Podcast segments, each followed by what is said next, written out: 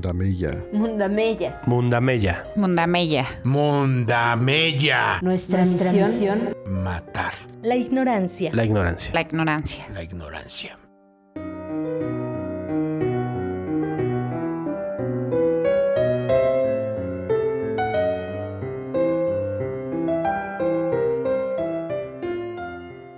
Aracné y Atenea. Cuenta la leyenda que había una hermosa joven llamada Aracné. Era muy habilidosa en el arte de entretejer la lana y por ese talento era reconocida. Las ninfas bajaban muchas veces hacia su morada para admirar sus trabajos y quedaban embelesadas por sus magníficos bordados. Dicen que en una ocasión le preguntaron si la diosa Atenea le había enseñado a trabajar la lana, pero Aracné se defendió como si la hubieran insultado. Nadie me ha enseñado el oficio. Si Atenea quiere venir a competir conmigo, que venga. Atenea la escuchó. Entonces se disfrazó de anciana para acercarse sin despertar sospechas, y le dijo suavemente Acepta los consejos de esta anciana. Tú puedes alcanzar la gloria con tu oficio, pero jamás, jamás podrás eclipsar a una diosa inmortal como Atenea.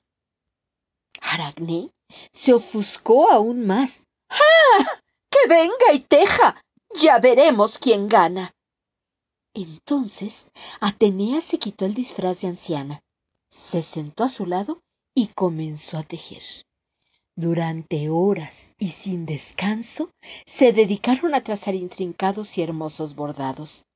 Atenea hizo un magnífico trabajo, pero nada pudo decir del bordado maravilloso de Aracné. La diosa despechada destrozó en mil pedazos el trabajo de su competidora, y ésta, al no poder soportar esa humillación, intentó ahorcarse.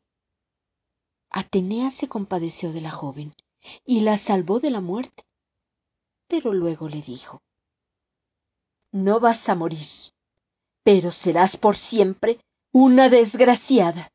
A partir de ahora, tu vida penderá siempre de un hilo. Aracné fue convertida en la primera araña que existió. Muchas de sus hijas habitan ahora por todo el mundo. Sí, incluso en tu propia casa. Y desde entonces y hasta ahora no han cesado de tejer colgadas de un hilo.